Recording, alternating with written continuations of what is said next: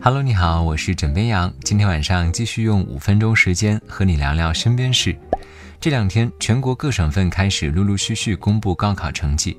枕边羊看到有很多媒体开始报道高分优异的孩子们，同学们呢确实很厉害，但是别忘了一句话：一个成功孩子的背后，永远站着一位最强王者，那就是他们的父母。今天的枕边新闻就跟你一起来聊一聊这一届毕业生背后的。硬核家长，首先跟你分享的是湖北武昌实验中学高三学生王希来，他今年取得了六百七十五分的好成绩。先别着急羡慕别人的高分啊，这位同学的背后呢，可还藏着一位高手。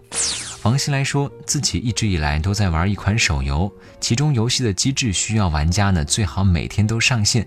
进入高三之后，知道手机肯定不能碰了。但是他也忧心自己的手游账号一年不玩肯定都凉了，于是呢，他跟妈妈提出，希望让妈妈学习这个网游，然后帮他代练保级，等到高考结束之后呢，再交还给自己。没想到妈妈真的答应了。王同学说：“我妈妈一开始学习怎么玩的时候啊，技术可菜了，玩输了还生气，怪可爱的。后来呢，妈妈就玩出了门道，成功帮自己保级。”也正是因为妈妈的全力支持，王希来自此便很少玩手机了。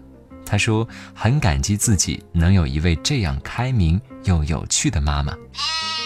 我们都听过陪朋友去面试，结果朋友被刷了，自己却被选上，并且走上人生巅峰的故事。但是你听过陪女儿考研，自己却先考取了研究生的事情吗？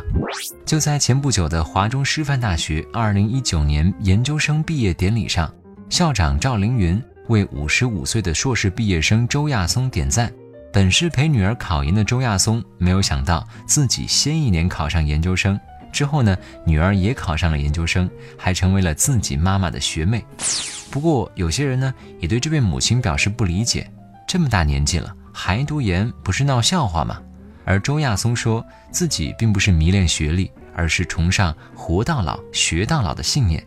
在武汉求学的这三年，不仅让他的专业水平有所提高，更拓宽了自己的视野，也希望通过自己的行动告诉孩子：只要想改变、想进步，什么时候都不晚。